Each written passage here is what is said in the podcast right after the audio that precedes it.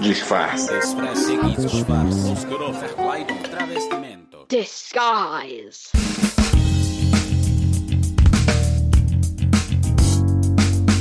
Oi, eu sou a Camila Cabete e sejam muito bem-vindos ao episódio 25 do Disfarces Podcast. Hoje eu consegui chamar para mostrar para vocês, para apresentar para vocês uma pessoa maravilhosa chamada Cláudia Fusco. Ela é a pessoa, gente, mais entendida das nerdice tudo. Eu só consigo me referir a ela dessa forma. Ela é a bambambam bam, bam dessas coisas todas, entendeu? Tudo que você quer saber sobre literatura nerd, mitologia grega. Eu não conheço pessoa mais qualificada do que ela para falar sobre a jornada da heroína. Na verdade, foi ela que começou com isso tudo. Eu fiz um curso dela sobre Jornada da Heroína e ela fez a minha cabeça explodir várias vezes. Então, para explicar um pouquinho sobre coisa é essa chamada Jornada da Heroína e outras nerdices, por favor, fica com a gente. Desculpe a fofurice, porque eu não consigo não ser fofa com essa pessoa mais fofa do mundo. Então, nós rimos muito e a gente ficou se elogiando o tempo inteiro, porque a gente se adora e é isso mesmo, tá? Mas vem ouvir. Ela fala sobre a jornada da heroína e outras nerdices e você não vai se arrepender. O papo foi uma delicinha. Entrevista. Boa noite, Clau Fusco. Eu sempre te chamo de Clau Fusco porque a sua rede social é Clau Fusco na, na Instagram. Eu acho muito lindo. Obrigada por você ter aceitado vir conversar comigo essa noite. Boa noite. Boa noite, Cá, tudo bom? Eu que tô muito feliz de estar só sorrisos aqui hoje, né? tô muito, muito feliz. Muitas novidades boas hoje. Pois é, só, só os agitos aqui. só as fofocas. E, bom, gente, tudo bem? Bem? Boa noite. Bom dia, boa tarde, né? Como vocês estiverem ouvindo aí. Eu sou a Cláudia Fusco, né? O Clau Fusco, pros íntimos, pra cá. e eu sou mestre em estudos de ficção científica pela Universidade de Liverpool, mas tirando meu disfarce, eu morro de medo de ET. então... Ai, gente, melhor definição. Sério que você morre de medo? Eu sou louca pra um dia ter contato. Porque eu sei que a gente vai ter contato, tenho certeza absoluta. Desculpa. Também. Tranquilo, Desculpa. não. Tenho certeza. Estarei em casa, escondida embaixo da cama. Só tenho certeza também. E tirando. Seu, você já tirou os disfarces, eu já amei isso. Não, é assim, eu sempre me refiro a você na internet como a fada ou rainha das nerdice tudo. que linda. E, gente, eu fiz um curso com a Cláudia sobre a jornada da heroína que explodiu a minha mente. E aí, eu tô lendo o livro da Maureen Murdoch, que ela falou no curso. O curso foi baseado nesse livro. E a cada capítulo, a minha cabeça explode de novo. Então, eu sou um conjunto de explosões causados por Cláudia Fusco. Ai, Depois dessa lindo. aula que a gente fez, a gente fez lá na Brava, né? Foi online. Uhum. E eu te chamei por causa disso, né? Que a gente precisa espalhar a palavra da jornada da heroína, pelo amor de Deus, né? Com certeza. Então, para começar, assim, para contextualizar as pessoas que estão ouvindo a gente, sim, nós estamos muito empolgadas, porque você vai ficar empolgada no final desse podcast. Eu queria que você começasse falando sobre o que diabos é a jornada da heroína. Então, a jornada da heroína, ela é. Eu gosto muito de definir essa, essa jornada como uma resposta mal criada, digamos assim. o que, que acontece, né? Dona Maureen Murdoch, ela é psicóloga, ela é escritora, artista, e ela foi, por muitos anos, aluna do Joseph Campbell, né? Que é o autor do Herói de Mil Faces. Ficou muito famoso por causa da. Não é bem uma fórmula, né? Mas da estrutura que ele encontrou, chamada Jornada do Herói. Então, essa jornada ficou ficou super famosa, ela virou uma formulinha mesmo para contar histórias em Hollywood, né? E apesar de ter muitas camadas aí de significado essa jornada, ela acabou sendo super popular, né? Na cultura pop e tudo, né? E aí, Dona Murdoch, ela já na sua juventude percebeu que faltava um, um pontinho importante nessa, nessa estrutura toda, que era a mulher né? Ela falava: "Ah, OK, eu tô vendo aqui que a jornada do herói estruturada pelo Campbell tem uma mulher ali na metade da jornada, né, que é o encontro com a deusa, em que o herói se uhum. encontra com uma figura sedutora ou então com a própria mãe. E essa mulher tem um papel de ou atrasar o herói ou meio que abençoar esse herói na sua jornada, né? Mas essa mulher é muito mais um objeto dentro da narrativa, um recurso narrativo do que uma personagem. Então, uhum. Dona Murdoch foi questionar Joseph Campbell, né? Falou: "Ah, mas como seria uma jornada protagonizada por mulheres?" E Joseph Campbell, segundo a própria Murdoch, disse que, né, enfim, mulheres não têm jornada própria. A gente não precisa, Nossa. porque nós somos o objetivo. A gente é onde os homens querem estar. Então, não tem jornada nada. Achando é. que tava fazendo um elogio, né? Ele simplesmente objetificou de vez, né? Exato. Eu consigo ver o sorrisão dele, sabe? Olha pra mim, olha essa resposta maravilhosa que eu dei. e ela ficou indignada e desde então ela, né, isso foi nos anos 80 e ela, 10 anos depois, publicou né, a Jornada da Heroína com base em inúmeras entrevistas com mulheres no consultório dela e baseando essa jornada também nas jornadas míticas de várias mulheres aí ao redor do mundo. Então, uma resposta bem dada. Porque ela, além de aluna do Campbell, ela também era discípula de Jung, né? Ela era psicanalista, Exato. né? Sim, não, e foi por, por isso que é anos. tão incrível. Exato, é lindo. Então, é, o livro parece que você tá lendo um sonho, um coletivo de sonhos, assim, é maravilhoso, super, super bonito e transformador mesmo, né? Porque podia ter sido super etéreo, ela podia ter ido para um caminho bem distante da realidade. Uhum. E na verdade ela escreveu o livro pensando nas mulheres que estavam entrando no mercado de trabalho nos anos 90. Eu vivendo esse mercado. E. Nossa, é um tapa na cara, gente, para dizer o mínimo. e assim, para exemplificar, me fala em cinema ou animação um exemplo de jornada do herói. A jornada do herói. Milhares, né? Milhares. é, Senhor dos Anéis, Harry Potter. Pensa assim: se tem um herói que é forçado a sair da sua casa para fazer aventuras e volta consagrado, é a jornada do herói. É basicamente isso, uhum. né? A jornada do herói, ela propõe que esse cara seja visto por todo mundo como esse salvador da pátria, mas também ele tem alguma mudancinha no meio do caminho internamente. Tanto que o Campbell, quando ele imagina a jornada do herói, ele justifica com narrativas religiosas, o que... Nossa! É explosivo, assim, né? Pra época dele. Um monte de gente caiu matando, né? Foi uhum. bem transgressor. Mas agora, pensando em tudo que, né, já faz, sei lá, 60, 70 anos da publicação, né? Já tá muito internalizada na nossa cultura. E agora quem é subversiva é a Dona Murdoch mesmo.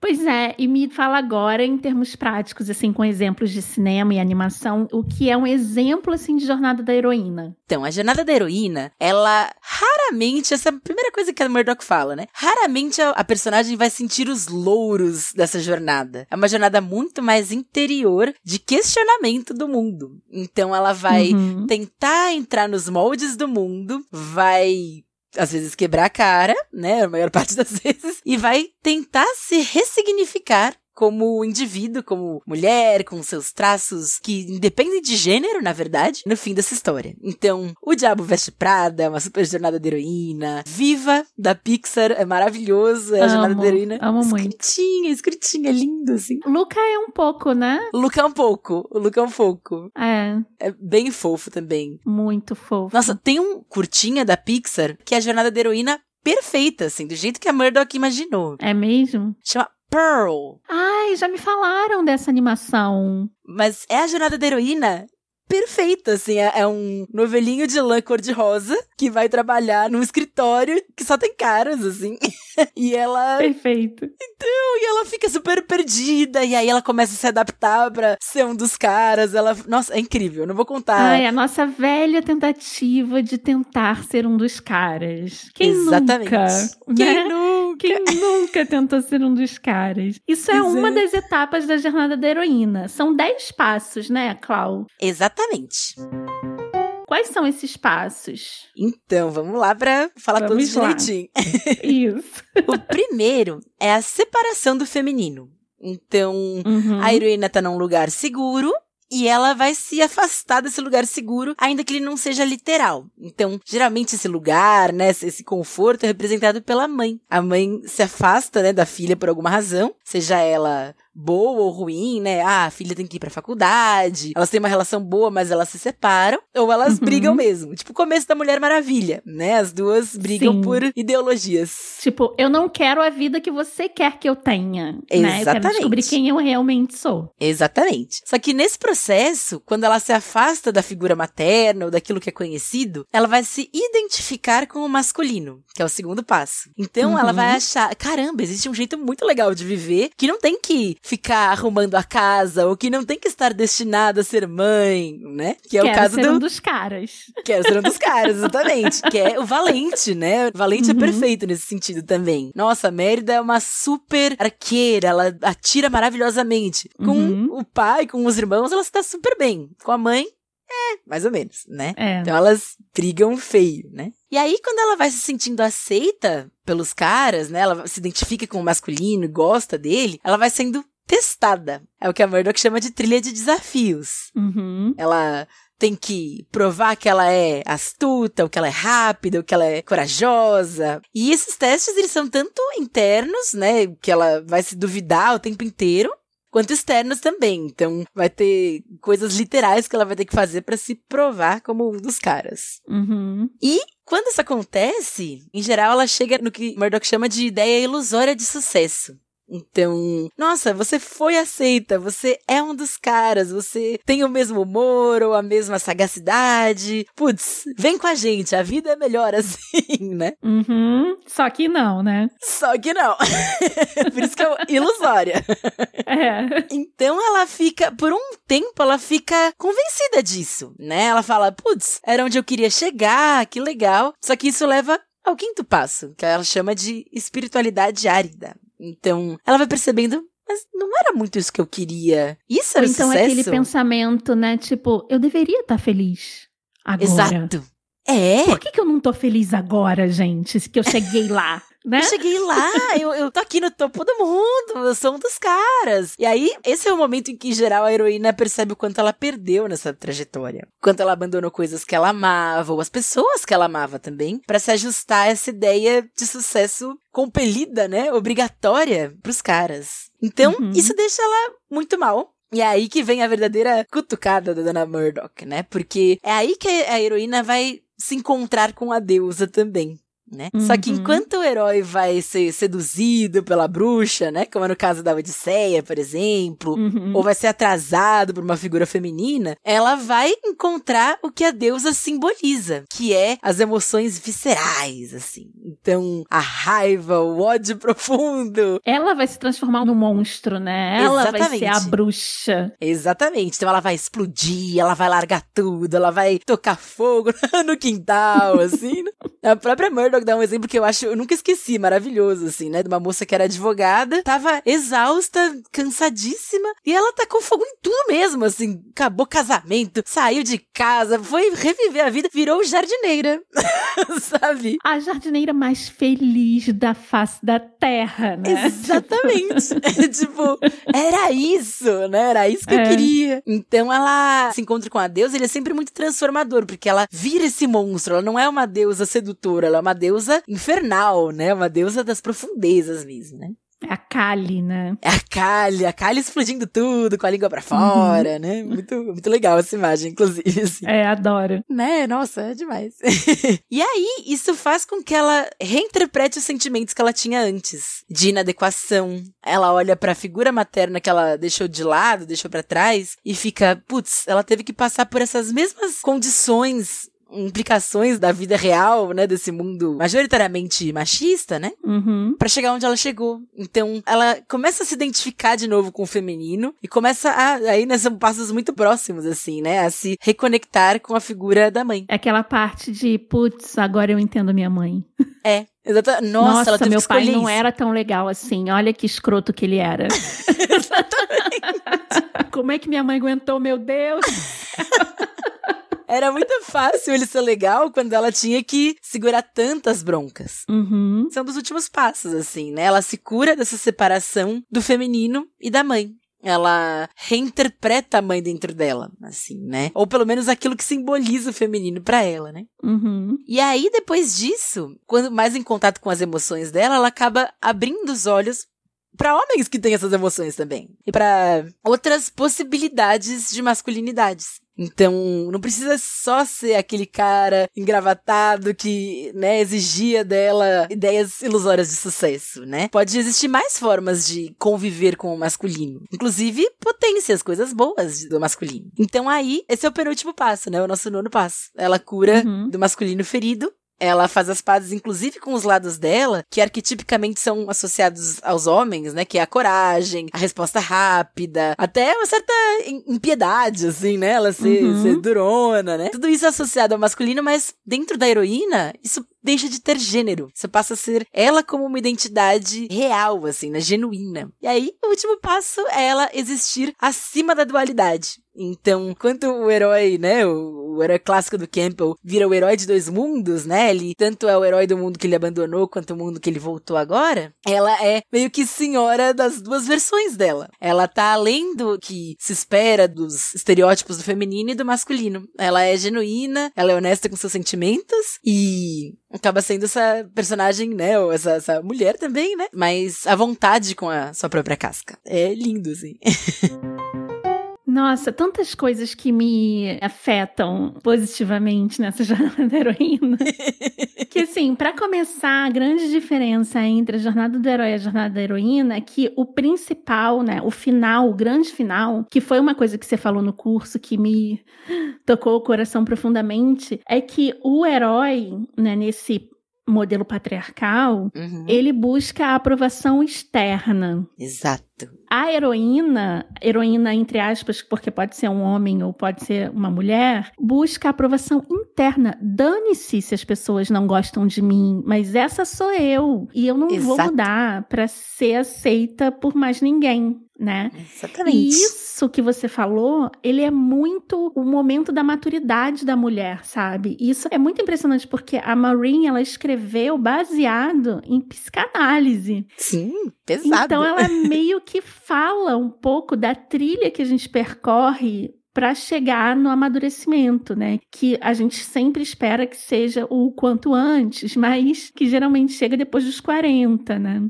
Que com 40 anos eu posso dizer que, nossa, é a melhor fase da minha vida, porque é justamente ah, a fase que você não tá nem aí pro que pensam ou esperam de você. Sabe? Perfeito. Uhum. E eu fico muito impressionada como ela fez isso certinho, né? Tipo, nossa, eu tô lendo o livro dela. O livro dela só tá disponível aqui no Brasil por enquanto em inglês, então é The Heroine's Journey. E é um inglês muito fácil, ela escreve muito leve, né? Sim. É uma delícia. E uma coisa tão complexa. E eu fico, nossa, eu passei por isso, meu Deus. E é muito impressionante ver os homens descobrindo a jornada da heroína também, né? Exato, e, até é muito generoso, eu acho, assim, da parte dela, de colocar os homens dentro da jornada. É claro, primeiro num momento de contraste, assim, né? De uhum. olha essa masculinidade tóxica que é a maior parte do mundo, né? Mas depois num lugar de cura. Assim, né? Ela não. Pois é. Ela vai contra o Campbell que fala: não, ó, mulher é só pra ser um objeto para te impedir de coisas ou o tesouro do final. Não, aqui ela fala o homem é um companheiro também, né? Inclusive, é estar em paz com características individuais da mulher, que seja, que são associadas ao masculino, né? Então, uhum. não é só sobre uh, ser camarada com os caras, né? É sobre estar em paz com todas as partes suas que não necessariamente vão atender aos estereótipos de feminino, sabe? É. Isso é demais, assim. É muito legal. Isso me tocou muito, porque é exatamente o que o feminismo fala, né? A gente Exato. não busca ser o oposto do machismo. Exato. A gente não quer reproduzir com os homens o que os homens fazem com as mulheres. A gente quer uma sociedade completamente diferente. Aí ela vai e coloca lá cura do masculino. Tipo, gente, Pá. que mulher é essa, sabe? pois é, exato. E isso é muito junguiano também, né? Porque é. é. reconhecer que todos os arquétipos, todas as construções mesmo que a gente tem imaginárias, tem coisas lindas e coisas terríveis, né? Sombra e luz, assim, né? E isso é maravilhoso, porque a gente consegue reinterpretar mesmo como o mundo funciona, né? Dando tudo certo aí. Pois é, e sai daquela coisa aprisionante, né? De que, nossa, se você não for aprovado por todo mundo, é porque você falhou. Exato. E como ser aprovado por todo mundo sendo você mesmo, gente. É impossível, né? Eu tentei durante muito tempo. Olha aí, gente. Ser querida por todo mundo, ser aprovada por todo mundo. E, uhum. tipo, isso é pedir para cair numa depressão profunda, sabe? Ou num pois problema é. psiquiátrico sério. Primeiro, porque você não vai conseguir, mesmo sendo aparência, né, de uma pessoa perfeita. Segundo, porque a gente faz isso com a gente mesmo, né? Se... Gente, a versão mais perfeitinha de nós mesmos já não é amada por todo mundo, sabe? Pois então... é. Nem se você fosse perfeita o próximo disso, Exato. você ia agradar, né? Exatamente. Então, é muito incrível. E ela até escreve, né, no prefácio dessa edição agora de 30 anos do livro, que ela torcia muito pro livro ter ficado obsoleto, né? E ele tá mais moderno que nunca, na verdade. Pois é. Ela meio que faz aquela, tipo, a gente tá em 2021 ainda lutando pelas mesmas coisas e criticando as mesmas coisas, né? Exatamente. Porque o capitalismo tá aí, né? Então, ele exige muito da gente. E quem nunca fez o jogo do patriarcado, né, para chegar onde os caras acham que é o ideal, e aí você chega lá e você tá ganhando bem, você tá com a vida toda tranquila e você tá miseravelmente mal por dentro, né? Exato. E aí a sociedade fala: "Mas por que que você tá assim? Você tem tudo. Uhum. Você tem a vida perfeita. Ou aquela expressão que eu odeio. Você tem uma vida de princesa. Oh.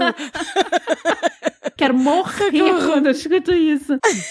Aí você fica pior ainda, porque você já tá mal, porque provavelmente você não tá numa vida que você gostaria de estar tá levando, né? Uhum. E ainda se sente culpada por estar tá mal. Então você fica mal duas vezes, né? Pois é, exatamente. E a jornada da heroína veio falando, tipo, na verdade você pode ser o que você quiser não existe um formato de felicidade. Você realmente, quanto mais você conhecer a si próprio, menos você vai agradar a todos, né? Exato. Porque isso é, é, impossível. E ainda, tipo, ok com a masculinidade, né? Mostrando que a masculinidade pode não ser tóxica. Exato. Ela tá fazendo um servição para todo mundo, sabe? Assim, não é só sobre ela encontrar respostas para um nicho do feminino, para gênero, né? Ela tá falando de todo mundo que é contrário ao masculino tóxico, que se tornou o modelo vigente do mundo mesmo, né? Exato. Por um monte de motivos que a gente, assim, que são antiquíssimos, né? E, e, e, infelizmente parecem. Gosto muito daquela frase da Ursula Le Guin, né? Que ela fala sobre capitalismo parece imbatível, né? Assim como o direito divino dos reis.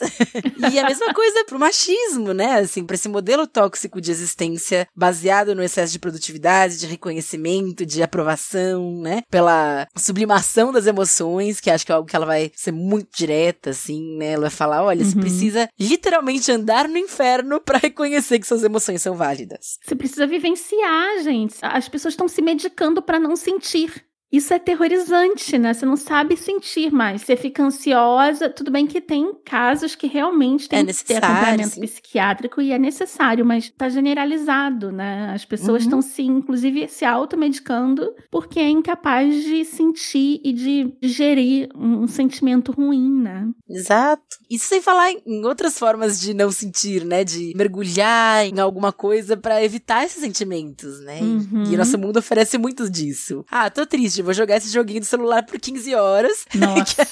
vai demais. ficar tudo bem, né? E tudo para evitar aquela conversa desagradável, né? Vai deixando para depois, vai deixando para depois. Exatamente. Ai, é doloroso. É muito.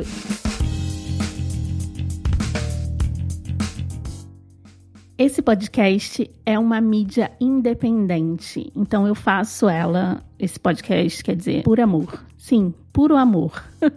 então, se você puder ajudar, uma forma de ajudar sem custo algum, só com seu tempinho, é você compartilhar tudo que a gente faz, os episódios, manda no WhatsApp da família, compartilha no Instagram. Isso tudo ajuda demais a gente a chegar em mais pessoas que podem gostar do nosso tipo de conteúdo. E se você quiser ajudar com uma graninha, lá no disfarces.com.br você pode ajudar no PicPay, no Catarse ou com um Pix. Qualquer valor. Cinco reais, quatro reais, um real.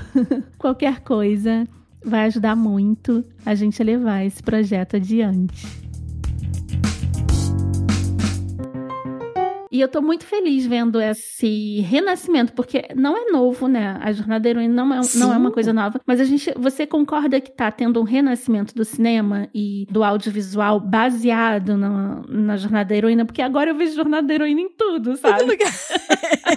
Mas com certeza. Eu sou muito partidária, assim, né, da Pixar, etc. E eu acho uhum. que eles têm um papel legal nisso de popularizar, porque eu acho que a maioria dos filmes deles, embora não necessariamente sejam escancarados sobre a jornada da heroína, tem esses personagens que querem mais transformação interna do que externa, né? Uhum. Isso virou uma corrente todo lugar.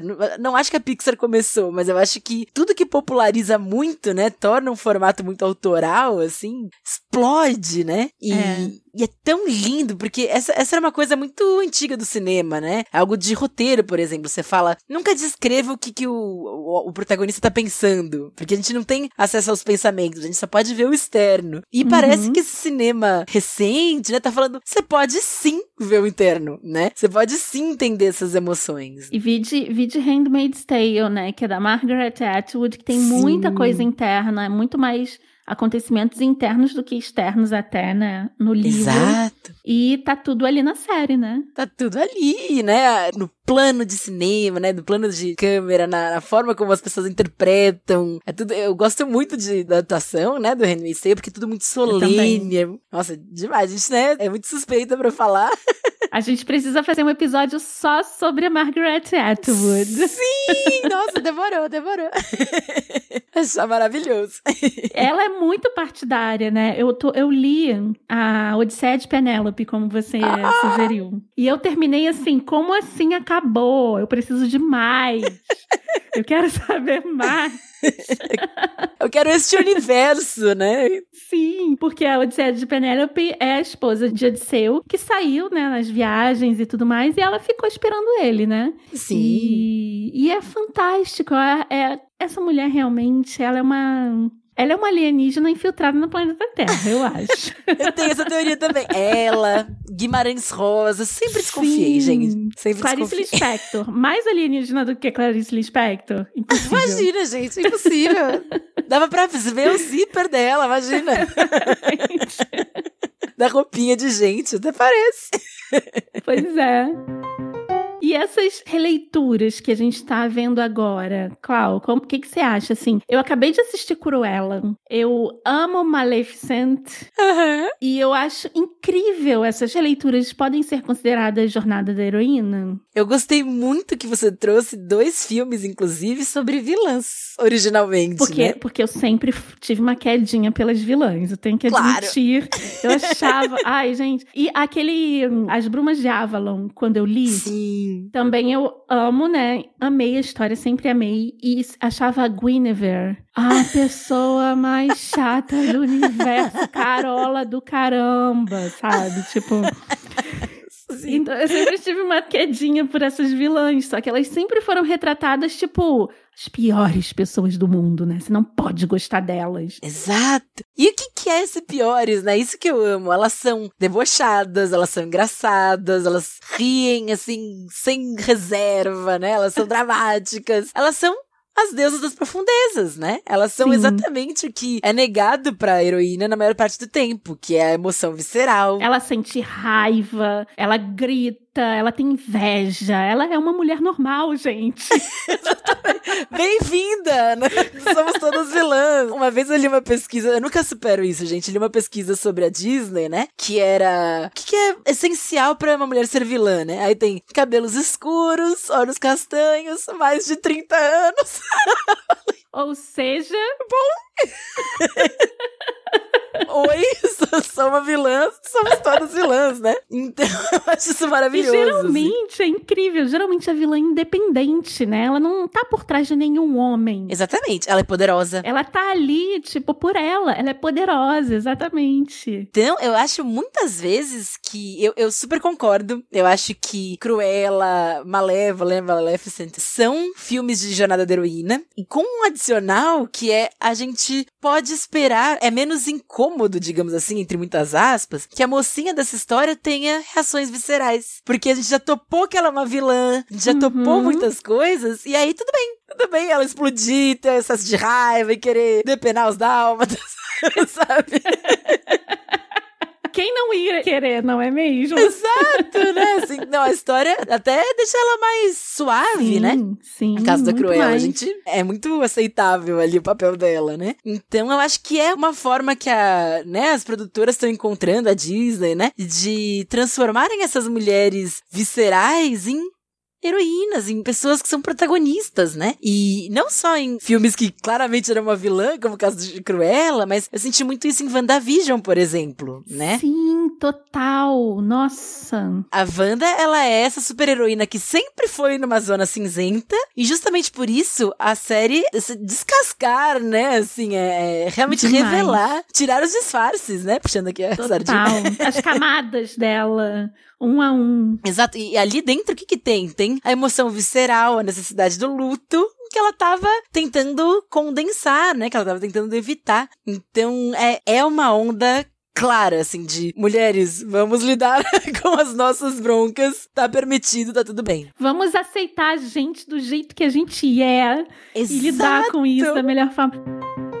Até porque o mundo da mulher, ela não é tão maniqueísta, né? Como o bom é só bom, o ruim é só ruim. A gente não acredita muito nisso, porque a gente tem tudo isso dentro da gente, né? Então, Perfeito. a Helena Ferrante é maravilhosa quando escreve as personagens Nossa. femininas dela, porque ela fala tudo aquilo que a gente nunca teria coragem de falar, que é a inveja, que é a raiva, o ódio, o rancor, tudo de pior, né? Que tá tudo dentro da gente e de melhor também. E você não acha que é um bom momento, num momento que tá tudo tão maniqueísta, principalmente no Brasil em termos de política e tudo mais? É muito bom abrir esse leque, né? Olha como a gente pode ser diverso. Eu acho muito saudável, assim, É. né? Até porque, realmente, nosso mundo tá terrível, ele, ele força polaridades, o Uhum. que é tenebroso, antecipa coisas terríveis, né, geralmente, mas aí você vê a arte assumindo pra si essa, essa força de, olha, não, não precisamos tomar lados, né? A gente pode representar coisas complexas como a humanidade sempre foi. Então, é, isso me agrada demais, saber que existe arte, existe livro, né? Existe filme que nos relembra das nossas complexidades, né? Que a gente é mais do que o ódio que a gente tá vivendo hoje e, e olhando, né, as consequências desse ódio também, né? Pois é. Ai, que delícia, gente. E, e eu lembro que você contou a história que me chocou muito. A, a história da, dos cabelos de cobra. A Medusa, aham. Medusa, como é que eu esqueci o nome da Medusa? Eu amo a Medusa desde pequenininha. Eu lembro que eu vi um filme dela que ela mostrava a língua e eu ficava fascinada por ela. Eu sempre. é, gente, eu sempre tive quedas de verdade para vilãs. Maravilhosa! E eu queria que você contasse aqui pra gente a história da Medusa, pra gente conversar sobre isso. Nossa, vamos, porque, menina, eu tô pra, assim, assim que puder, eu vou fazer uma tatuagem desse negócio, porque a Não, Medusa, eu sou, eu sou muito fã da Medusa. ela é incrível. ela é Hoje em dia eu tô assim, eu, eu fiz duas tatuagens na vida, agora eu, tudo eu quero tatuar, então... Não, eu tenho muita pele. Ó, eu tenho tatuagens, mas eu tenho muita pele ainda, tipo, pra preencher. Disponível! E isso é uma coisa da minha jornada da heroína, porque. É? Só um, um parêntese aqui, eu É. nunca me senti tão livre na minha vida quanto eu me sinto fazendo uma tatuagem. É maravilhoso, é maravilhoso. Não é? Tipo, eu não tô Sim. fazendo apologia à tatuagem, não. Talvez eu esteja fazendo, talvez eu esteja fazendo. Mas,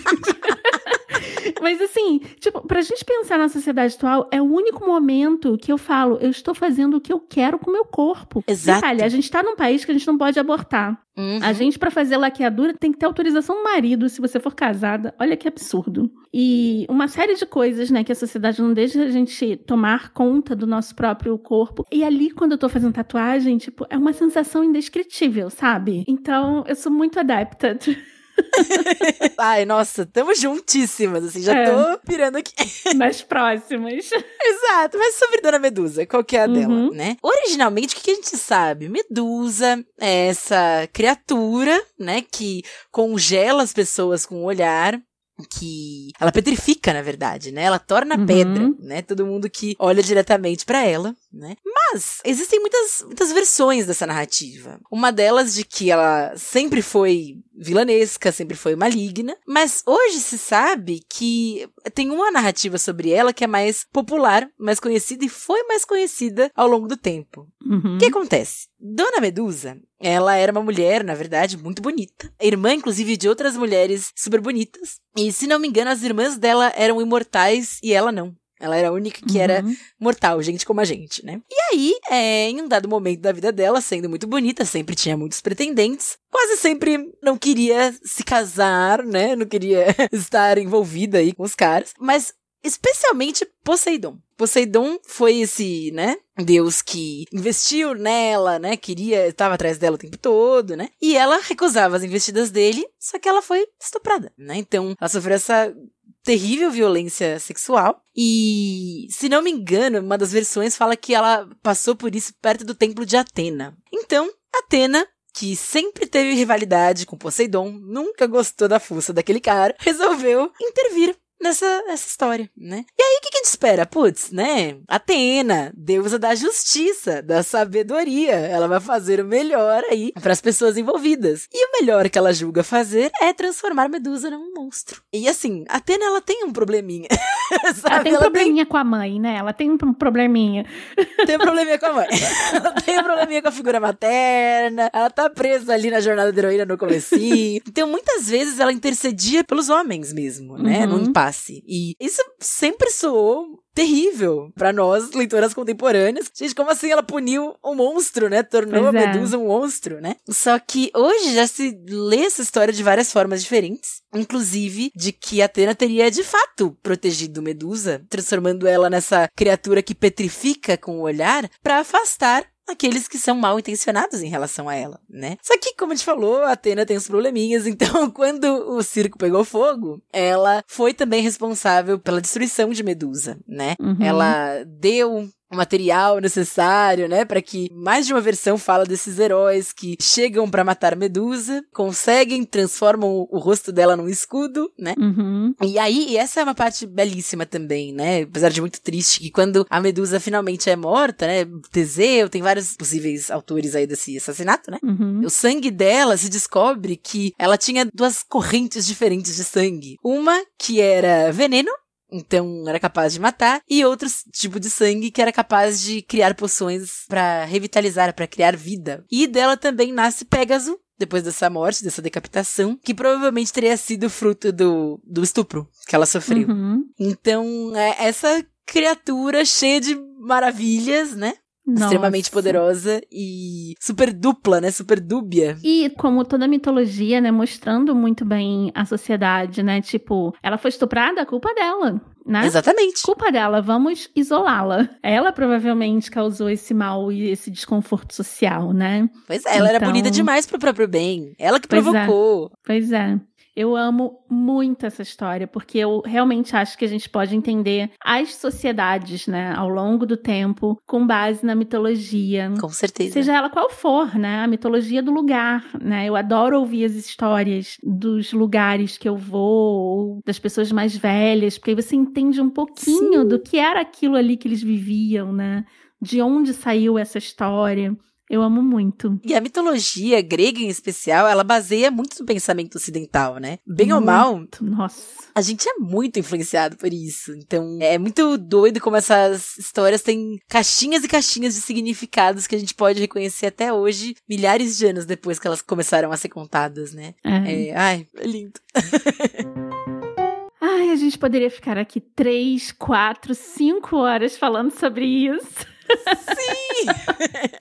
então você já está convidada a voltar para falar sobre Margaret Atwood. Eu queria muito colocar esse bichinho, sabe, para as pessoas lerem mais a respeito da Nossa. jornada da heroína, porque até os homens eles estão descobrindo que essa sociedade patriarcal não é saudável, uhum. né? E como a vida imita a arte, a arte imita a vida, é muito interessante a gente ver essas transformações no audiovisual, né? No cinema, na literatura, nas séries que estão surgindo. E eu vi agora hum, os incels se matam, né? Tipo, se rasgam vendo essas coisas. Eu não sei se você já viu o He-Man novo. Ainda não, tô louca pra ver.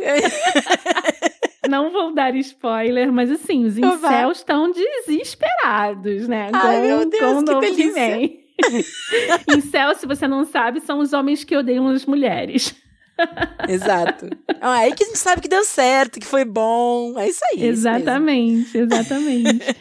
Clau, muito obrigada, muito obrigada. A gente poderia ficar aqui horas te ouvindo. Oh, É, eu participei de dois cursos, né? Um curso você deu na Lab Mais e o outro curso na Brava. E eu sempre que eu puder, eu vou estar, você ali, a, a sua aluna, te escutando, porque eu aprendo mil coisas, assim. E como realmente a literatura, a mitologia, a cultura nerd pode ensinar pra gente, né? E pode curar a gente, né? Pode fazer, às vezes, às vezes, de um psicólogo até, né? Não querendo desmerecer, porque é necessário, mas, nossa, como eu já me curei, assim, com a Oh. literatura, né? Que linda. Eu que agradeço, Cami. Foi delicioso. Passou, gente, parece que eu fiquei 10 minutos aqui conversando Pois com você. é, passa muito rápido. Passou muito rápido, gente. Mas até pra terminar, assim, amarrando no que você falou, Uhum. é por isso que a Ursula Le Guin, né, autora de, de ficção científica, também Amo. diva maravilhosa, ela falava muito sobre a importância do submito, né? Submito é aquilo que é produto da cultura pop, que é produto da cultura ocidental contemporânea, mas que bebe das fontes das mitologias, né? Então, Uhum. Ainda que você não tenha experiência mitológica, né, como talvez os gregos vivenciassem como religião, né, você é tocado, você é transformado por essas narrativas, porque narrativas são a base de quem a gente é, né, como humano, a nossa identidade, né? Pois é. Então, E a gente tem uma sociedade construída com bases em narrativas. O que, que é- são as novelas da Globo na sociedade brasileira? Não é mesmo? exato, o tempo todo, né? É incrível, assim. A gente vê, às vezes, umas novelas antigas e pensa, nossa, envelheceu mal. Mas não é que envelheceu mal, é que todo mundo na sociedade, naquela época, pensava dessa forma, né? Exato. É um documento, né? Um registro É um documento. fiel, assim. Então, ai, tô É. encantada. Muito obrigada por esse papo maravilhoso. Amei muito, muito obrigada. E agora, para terminar, eu queria que você falasse como as pessoas te acham. Eu já vou me antecipar a ela e falar: sigam a Clau no Instagram, que ela traz um conteúdo, gente. Esse último seu post que você fez sobre o Dia dos Avós. Ó, Eu fiquei tipo, "Uh", toda hora eu volto lá pra ler de novo. que Então, linda. antes da Clau falar e deixar todos os contatos pra você e, e cursos que ela vai fazer e tudo mais, pode botar sua agenda, Clau. Opa, Por favor, tá vai bom. lá e sigam arroba Claufusco, né, Clau? Tá certo? Isso mesmo. Aham, Certinha. Arroba Claufusco, sigam, tá? Tipo, agora você pode falar sobre tudo. Obrigada, Cami. ah, gente, então, é, o meu Instagram acaba sendo o lugar que eu mais tô mesmo. Fazendo post de vovós mágicas e coisas assim, né? Que é clau.fusco. Eu tô no Twitter também, como Claufusco, tudo junto. Tô no YouTube, mas é aquele YouTube lento, gradual, né? Vou procurar por Cláudia Fusco. Lá eu tenho um videozinho explicando a jornada da heroína também, então, se vocês quiserem relembrar, Ai, vou deixar o link aqui pra todo mundo. Ah, obrigadão. e de cursos temos uma agenda aí, né, gente? Eu vou fazer um curso, praticamente uma matéria de pós-graduação sobre a Disney, que vai ser lá no MIS, né? Vai ser o curso livre mais longo que eu já dei, que é, vão ser oito aulas, mês de setembro todinho. Né? Então, sempre às segundas e sextas. Se não me engano, começam dia 30 de agosto. Então, Uhum. Vai ser pra quem ama a Disney, pra quem quer ver o braço da Pixar, um pouquinho de cada coisa. Tem um prato cheio aí pra gente discutir, né? E eu vou também estar na Brava pra um domingão pra falar sobre vilãs. A gente vai fazer um, Ai, que uma, uma tarde de drinks e aula, assim. A ideia é ser bem descontraído, bem gostosinho. E também tem um preço super acessível, assim, é quase um, um pague quanto você puder, né? Então vai ser muito gostoso, vai ser no dia 29 de agosto. Eba, estarei lá. Ah! Vai ser muito gostoso. Então, vamos falar da Malévola, da Cruella, de todas essas mulheres que usam roupas super estilosas e sabem o que estão fazendo. É basicamente isso. Sempre bem vestidas, gente. Sempre. Cada look, né, gente? Nossa. obrigada, Clau. Muito obrigada. E espero que não seja a última vez que você venha no disfarce. A gente tem tanto assunto, gente. Jamais. Eu vou fazer uma listinha de assuntos pra gente falar Eva. aqui. E eu tô lendo tudo que você recomendou e eu tô amando. Então, eu li a Odisseia de Penélope. Tô lendo a Jornada da Heroína, né, em inglês, que tá disponível nas lojas de e-books Uhum. aí. E hum, recomendo muito que vocês leiam, caso vocês tenham até um inglês básico, eu acho que consegue ler, Sim. porque é muito tranquilo, É bem né? tranquilo. É. E hum, Ursula Le Guin, que eu Oh. amei também, eu li A Curva do Sonho. Sim. Acho que é esse sim. o o nome. Uhum. Nossa, eu pirei nesse livro. Eu já falei sobre ele aqui no, no Disfarces. E é isso. Muito, muito, muito obrigada. Queria te dar um abraço. A gente tá gravando online, né? Ainda segunda dose, tô esperando. Eu também. Mas eu que agradeço, Flor. Adorei. Uma delícia. E pode me chamar sempre. Vamos fazer essa listinha mesmo, porque eu quero. Eba! Obrigada por tudo. Um beijo. Beijo. Tchau, tchau, pessoal.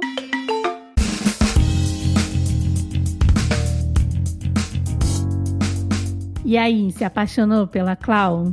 Eu falei que foi uma rasgação de seda enorme, porque eu adoro essa pessoa, né? Mas ela é incrível, gente. Cada aula que eu faço com ela, sério, a minha cabeça explode totalmente. Então, eu vou colocar todas as referências desse episódio lá no nosso site, no disfarces.com.br.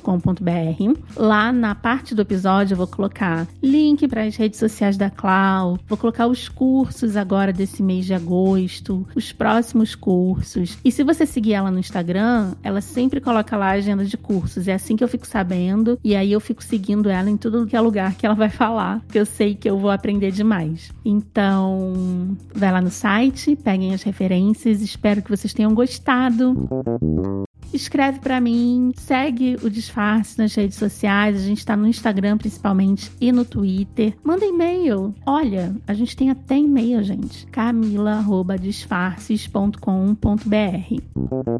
É isso. Obrigada, até o próximo episódio.